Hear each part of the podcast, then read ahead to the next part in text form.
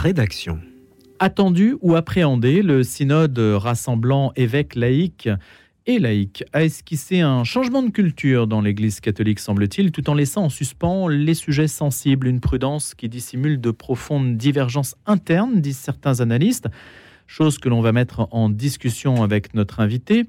Il y a un rapport de synthèse donc qui a porté sur cette première phase du synode, un rapport de 42 pages, faisant office de point d'étape avant une nouvelle réunion dans un an. Ce synode des évêques sur la synodalité a rassemblé 365 membres de l'Assemblée générale hein, durant près d'un mois, et ça s'est achevé donc à la fin du mois d'octobre, issus de tous les continents et assisté par une centaine d'experts, des femmes en particulier, qui pour la première fois avaient le droit de vote. Ils ont débattu à huis clos au Vatican pour aboutir donc à ce rapport de synthèse. On va essayer d'en parler avec Agnès Desmazières, qui est historienne et qui a publié d'ailleurs une tribune dans les colonnes du journal Le Monde, dans laquelle elle revient sur une page de l'histoire du Concile peut-être euh, méconnue et dont elle va nous parler au sujet des, des violences euh, sexuelles, des agressions sexuelles qui étaient déjà débattues à l'époque, mais qui n'ont pas fait l'objet de schémas particuliers. Bonjour Agnès Desmazières. Bonjour. Alors je dis essaie d'en parler parce que vous n'étiez pas, vous, invité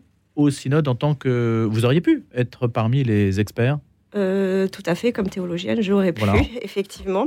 Comment ça se décide d'ailleurs? Vous avez été sollicité d'une manière ou d'une autre Vous savez par quel canal ça passe? Je n'ai pas aidé des canaux. Ce que je peux quand même préciser pour mes auditeurs et en toute franchise et honnêteté, parce que j'insiste sur la culture de la transparence, c'est que j'ai moi-même démissionné de mes fonctions de l'équipe qui préparait le synode en France. Oui, voilà, j'aurais dû le préciser. parce que justement, euh, il était prévu que certaines associations et mouvements de fidèles aient un statut privilégié dans cette synthèse, euh, dans cette consultation nationale. Et pour moi, cela nuisait à la transparence du processus et représentait le terreau à des contestations sur l'objectivité de la synthèse. Et d'ailleurs, en fait, ces contestations n'ont pas manqué. Je signalerai notamment un entretien de la sociologue Danielle Hervé-Léger, spécialiste de renommée internationale, qui, justement, dans les colonnes de Le Monde, a pointé les déficiences de la consultation française. Alors, expliquez-nous peut-être, Agnès Desmazières, pour qu'on comprenne bien exactement ce qui s'est passé. Euh, les étapes, en fait, d'abord, vous avez été sollicité.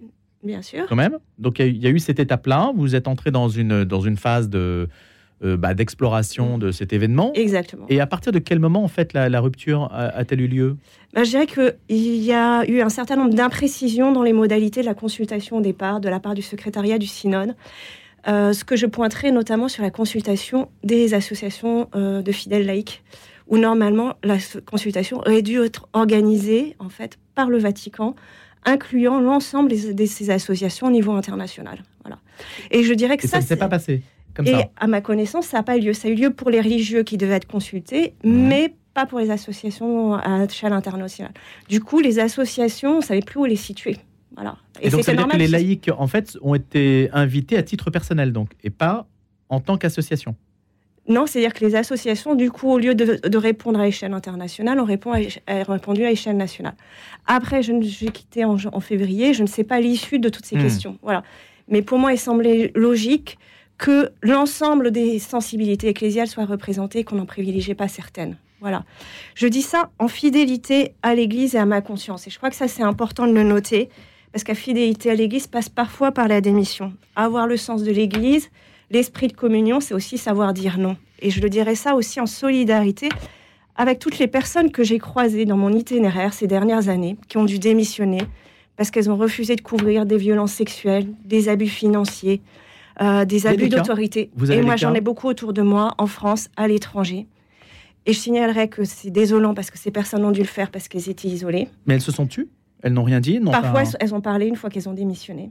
Euh, voilà. Mais il faut savoir qu'après, il y a les conséquences. Hein. Que nombre d'entre elles, après, se sont trouvées, en fait, à payer très cher leur refus. Hein. parce que ça veut dire être mis sous la touche, on les fait taire, on les brise, etc. Et je dirais que ça, pour moi, il y a un enjeu fondamental dans notre Église. Si on parle réforme de l'Église, il faut réfléchir à nos modes de fonctionnement. Alors justement, Agnès Desmazières, là, vous avez un cas pratique, si on peut dire, et, c'est le moment d'en parler. C'est-à-dire, qu'est-ce que vous, si on regarde mhm. ce rapport de 42 pages, euh, on, peut essayer d'en tirer quelques enseignements, et puis vous, vous nous direz ce que vous auriez peut-être préconisé. Si, au regard de la situation que vous décrivez, qu'est-ce qu'il aurait fallu faire? Bah, je dirais que là, on est beaucoup dans l'improvisation depuis le début. on change les règles au, fur et à mesure. Et pour ce que je voudrais pointer, en particulier de la part de la crise des violences sexuelles à laquelle je m'intéresse, hein, c'est qu'on s'est rendu compte qu'il y a eu un défaut du droit dans cette crise, que le droit de l'Église compte pas pour beaucoup, qu'on souligne la pastoralité, la compassion pour les pauvres prêtres qui sont auteurs des abus, etc. Qu'on s'est complètement trompé dans notre manière de considérer les choses et qu'on a refusé de considérer le droit comme central au nom d'une certaine pastoralité. Et je dirais que cette, ce mépris du droit continue d'être présent dans l'Église et dans les mentalités. Et s'il n'y avait pas eu de mépris du droit, que se serait-il passé? Ben, Je dirais que déjà, il y a une des questions fondamentales. Euh, on a une constitution qui régit le synode. Et elle n'est pas appliquée. Donc sur un certain nombre de points, on s'aperçoit qu'il y a eu des décisions qui sont différentes. Pourquoi pas? Mais à ce moment-là, on change la constitution. Mais aussi, on ne change pas une constitution en permanence. Voilà. Je dirais que là, il y a une vraie réflexion. Le pape a tout à fait autorité à changer les règles, mais ce qui serait intéressant, c'est que dans la Constitution, à ce moment-là, on fasse des amendements. Je dirais que c'est ce qui existe dans tous les pays. Alors, quand euh, vous faites référence au droit et à la. Constitution, c'est la même chose Vous parlez du droit de l'Église Du droit de l'Église, mais la Constitution apostolique Episcopalis Communio qui régit le, le synode. Je dirais que ce serait intéressant d'avoir un fonctionnement du synode qui soit en accord avec cette constitution. Et en quoi n'est-elle pas en accord En quoi ce synode n'est-elle pas en bah, accord N'est-il pas en accord avec cette constitution bah, Je dirais que par exemple la question du droit de vote qui fait fâcher. Et moi j'ai tout à fait, j'étais tout à fait favorable à un droit de vote des laïcs. Encore faut-il expliquer pourquoi, comment et faire en sorte que ça demeure un synode des évêques. Mais ça, ça n'a pas été intégré euh, dans, le, dans la Constitution, par exemple. Qui appelait justement comme laïque ce serait intéressant de le, savoir. Donc, vous voulez dire, Agnès Desmazières, que les, les, avancées ou les changements n'ont pas été formalisés Formalisés dans la Constitution. Dans la Constitution. Et mais ils ont eu lieu, mais ils n'ont pas été formalisés. Et ça me semble important. Mmh. Voilà. Parce qu'il faut que les règles soient claires. De même que pour la consultation. Et puis là, il va y avoir une nouvelle consultation au niveau des conférences euh, des évêques. Ce serait intéressant que on ait aussi les règles de consultation et que les règles de consultation soient les mêmes pour tous les pays. Sinon, comment veut-on, peut-on comparer et mettre en relation des, euh, des réponses qui sont totalement différentes. Alors on nous dit, oui, voilà, faut être dans la créativité, la pastoralité, tenir compte des contextes, mais il y a un moment, on peut plus mettre en relation des choses totalement différentes. Euh, voilà. Et je dirais que moi, c'est aussi parce que j'ai travaillé sur le Concile Vatican II, et il y a un certain nombre de choses où ben, les règlements du Concile, on les a changés. Donc pourquoi pas changer les règlements? Mais au moins que ça apparaisse euh, je dirais que là, il y a une fidélité au droit qui me semble importante. Même si j'ai bien conscience, et je le noterai que dans le rapport de synthèse, on note qu'il y a un certain nombre de travaux juridiques, et notamment la révision du Code de droit canonique. Après, est-ce qu'en un an, on arrivera à se pencher sur toutes les questions euh, qui sont mentionnées? Il me semble qu'il y aura sans doute des priorités à faire, et clarifier ces priorités, euh, voilà, ce sera important. Agnès Desmazières, la question donc euh, des abus sexuels était déjà débattue à l'époque du Concile. C'est intéressant parce qu'on ne lit pas nécessairement les deux événements. Non, en fait, euh, et justement là, je vous, je pointerai sur un point précis de, de ce qui s'est passé au synode, c'est que pourquoi on ne le sait pas? Parce que ça a été un débat à huis clos. Donc aujourd'hui, au synode, on a un débat à huis clos. Il faut voir les enjeux du débat à huis clos, que ce que j'ai révélé, euh, le fait qu'à Vatican II, il y ait eu un débat sur le Concile Vatican II euh, sur, le, sur les violences sexuelles durant la préparation, personne ne le savait puisque le débat avait eu lieu à huis clos. Et il y avait même une centaine, plus d'une centaine d'évêques qui étaient présents. Ça n'a pas fuité. Donc, Et comment le sait-on par les archives? On le sait par la chance du pape Paul VI, qui a eu la bonne idée de faire publier l'ensemble des actes du Concile. Et donc, le schéma qui était en discussion et les discussions même au sein de la commission centrale qui était chargée d'évaluer le schéma ont été reproduites dans les actes du concile. Mais après, c'est noyé dans des dizaines de milliers de pages en latin. Donc encore faut-il le retrouver. Mais le pape Paul VI a joué la carte de la transparence. Et je dirais que ce qui est intéressant aussi, et peut-être une question au synode, est-ce que ces fameux débats huis clos qui ont eu lieu pendant cette première euh, euh, session, assemblée, est-ce que ça pourrait pas être publié du coup? Est-ce que je dirais qu'il y a un enjeu derrière cette question du débat à huis clos Eh bien, on se rend compte que quand même les médias, la presse, c'est quand même utile. On ne connaîtrait pas la crise des violences sexuelles sans les médias. Il faut être clair et net. Hein. C'est grâce aux médias américains qui ont relayé les choses. Ensuite, je dirais que ça permet un débat à huis clos. On nous dit oui, c'est l'Esprit Saint. Ben, c'est vrai, il y a l'Esprit Saint, mais il y a aussi toutes les manipulations. Il ne faut pas oublier qu'on est dans des fonctionnements humains et que quand on, quand on met dans le secret, eh bien, on cache des manipulations. On donne aussi une liberté aux gens de pouvoir s'exprimer. Oui, mais ça les déresponsabilise. Je dirais qu'après, il y a un vote. Moi, j'ai envie de savoir qui a voté pourquoi. Et je pense que l'ensemble des fidèles ont envie de savoir qu'a voté leur évêque. Et ça me semblerait logique. On voit bien que quand il y a un débat à l'Assemblée nationale, on sait qui est pour et qui est contre. Et je dirais qu'il y a quand même une vraie question, sans être, sans dire oui, là, c'est la démocratie, il y a quand même une question de rendre compte. Vous êtes pour un parlementarisme ecclésial Non, je suis pas pour un parlementarisme ecclésial, mais je pense qu'il y a quand même des effets de la culture démocratique qui sont à prendre en compte, et notamment sur la question de la transparence. Euh, par exemple, j'ai vu quand même dans des articles des gens qui s'exprimaient anonymement en disant voilà, je suis dans, je suis dans le dans le synode, mais je m'exprime anonymement parce que j'ai pas le droit de parler. Alors d'une part, on est dans l'hypocrisie parce que j'ai pas le droit de parler, mais je le fais quand même. Et ensuite, j'assume pas mes propos puisque je reste dans l'anonymat. Donc il y a une vraie question, me semble-t-il, sur cette, ce problème. D'autant plus qu'à propos des violences sexuelles, le pape François a parlé de culture du secret et de la dissimulation. Et là, on est quand même dans une question de culture, de peur de dire les choses. Et il me semble que si on veut aller jusqu'au fond de la dynamique, il faut être cohérent. Donc pour vous, le premier problème, c'est le rapport au droit, hein, la mmh. fidélité par rapport au droit, euh, qui donc a été mise en retrait par rapport à une pastoralité. C'est ça que je retiens mmh. comme idée. Et ensuite, la question donc du débat à huis clos, qui est un obstacle plus qu'une aide, je pense qui crée une opacité, selon vous. Et la question, euh, je reviens juste à Vatican II aux violences sexuelles, le silence de Vatican II sur les violences sexuelles, dont l'ampleur était déjà bien attestée, questionne plus largement la capacité de réforme de l'institution ecclésiale, dites-vous. Sauf que ça avait bien été abordé, mais ça n'a pas été mis dans le concile. Pourquoi cela n'a-t-il pas été mis dans le concile? C'est le pape Paul VI qui n'a pas voulu pourtant.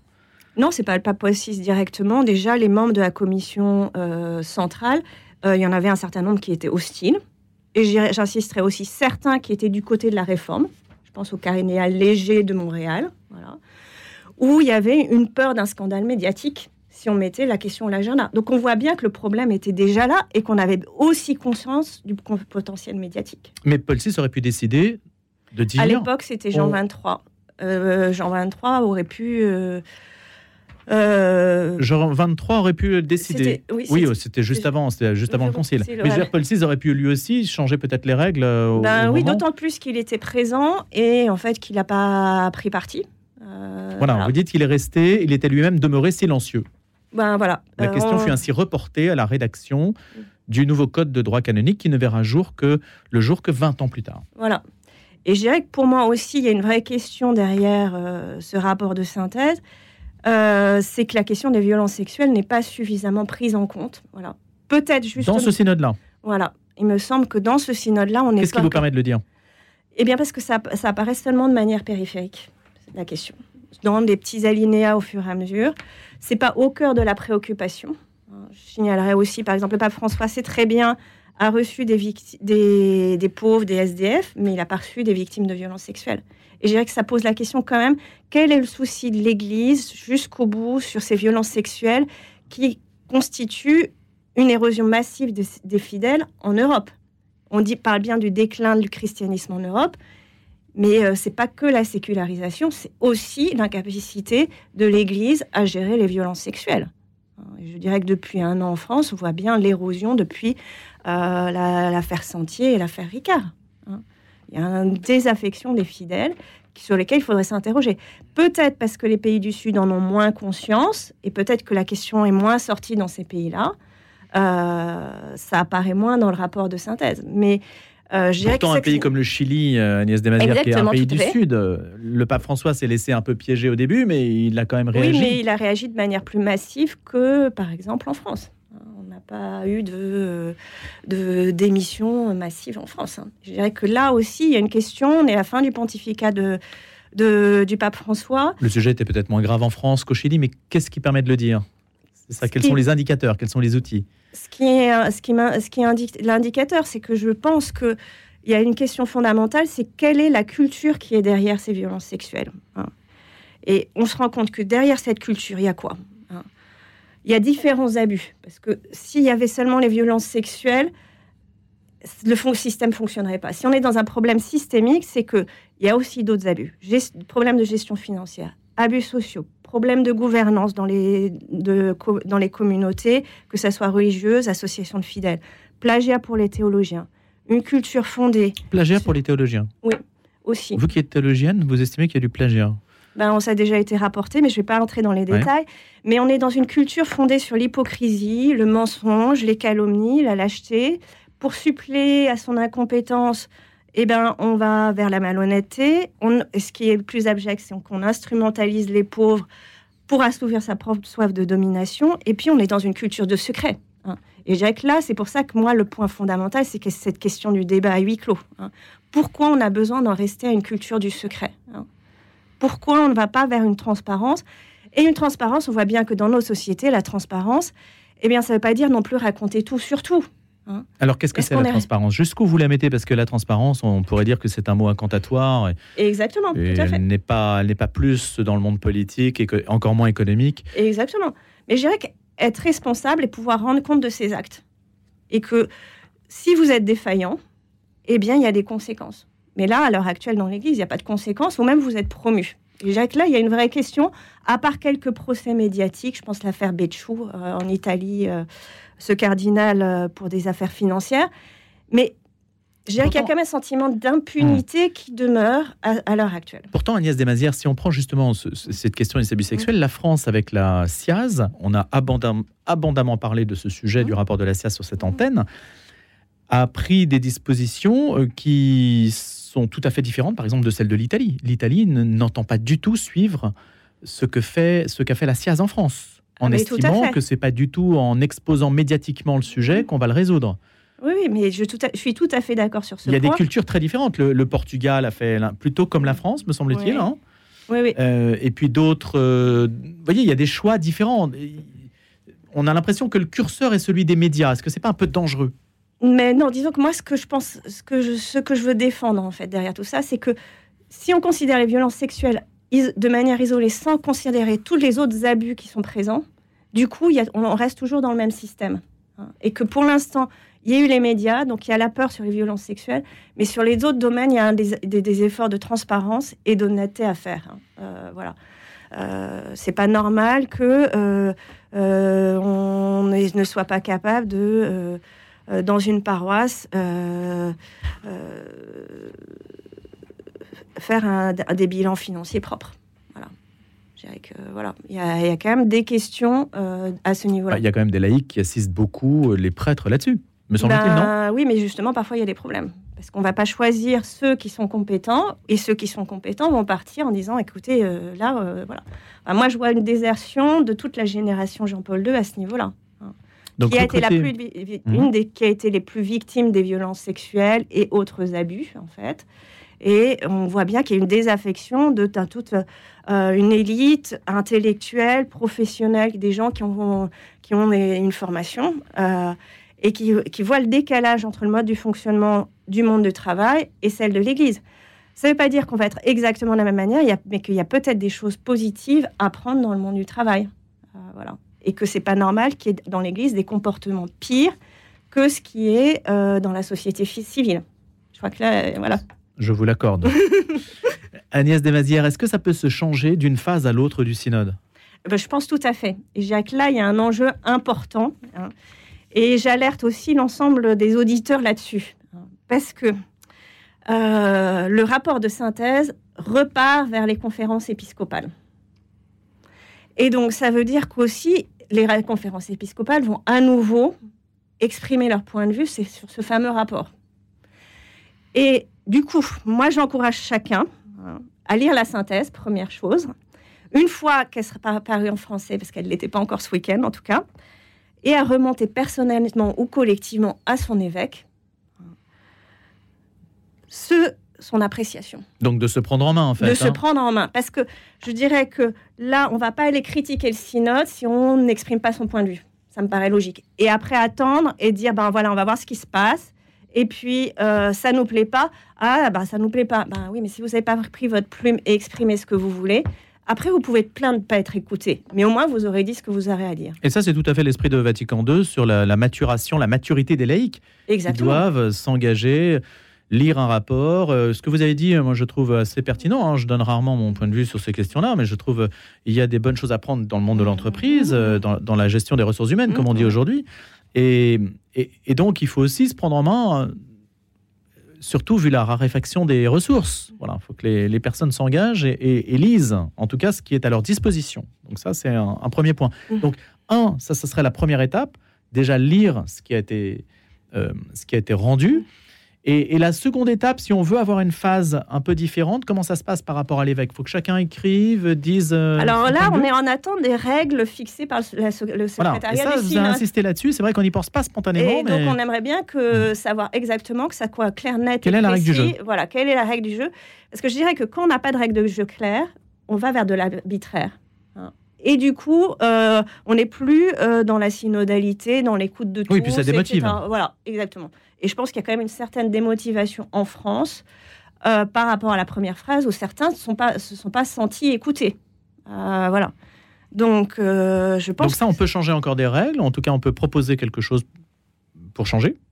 À l'image du débat à huis clos, vous souhaiteriez que ce soit public? Je, je, dirais que de toute façon, là, les synthèses qui ont été faites ont été faites publiquement, mais je dirais qu'il faudrait avoir les règles et la méthode, et que la règle et la méthode, enfin, je viens des sciences sociales, elle est fixée avant la consultation et pas une fois qu'on commence à avoir les réponses et que finalement ben, on change les règles du jeu. Hein. Les règles du jeu, elles sont fixées avant le. C'est de l'amateurisme, hein, sinon. Ben, voilà. mais donc ça peut changer sur cette seconde phase. Euh, ben, voilà, mais chacun se prend en main. À mon avis, il y a un certain nombre de priorités à avoir parce qu'au vu des nombres des propositions faites, on va avoir du mal à régler tout, en sachant d'autre part que il y a un certain nombre de commissions qui vont se tenir, dont un NOCEL sur la révision du code de droit canonique, sur différents thèmes, etc. Pour moi, une vraie question, est-ce qu'en un an, on va avoir une réponse de fond? D'autant plus qu'il y a des questions qui ont des enjeux sur la question de la tradition, le rapport à la tradition.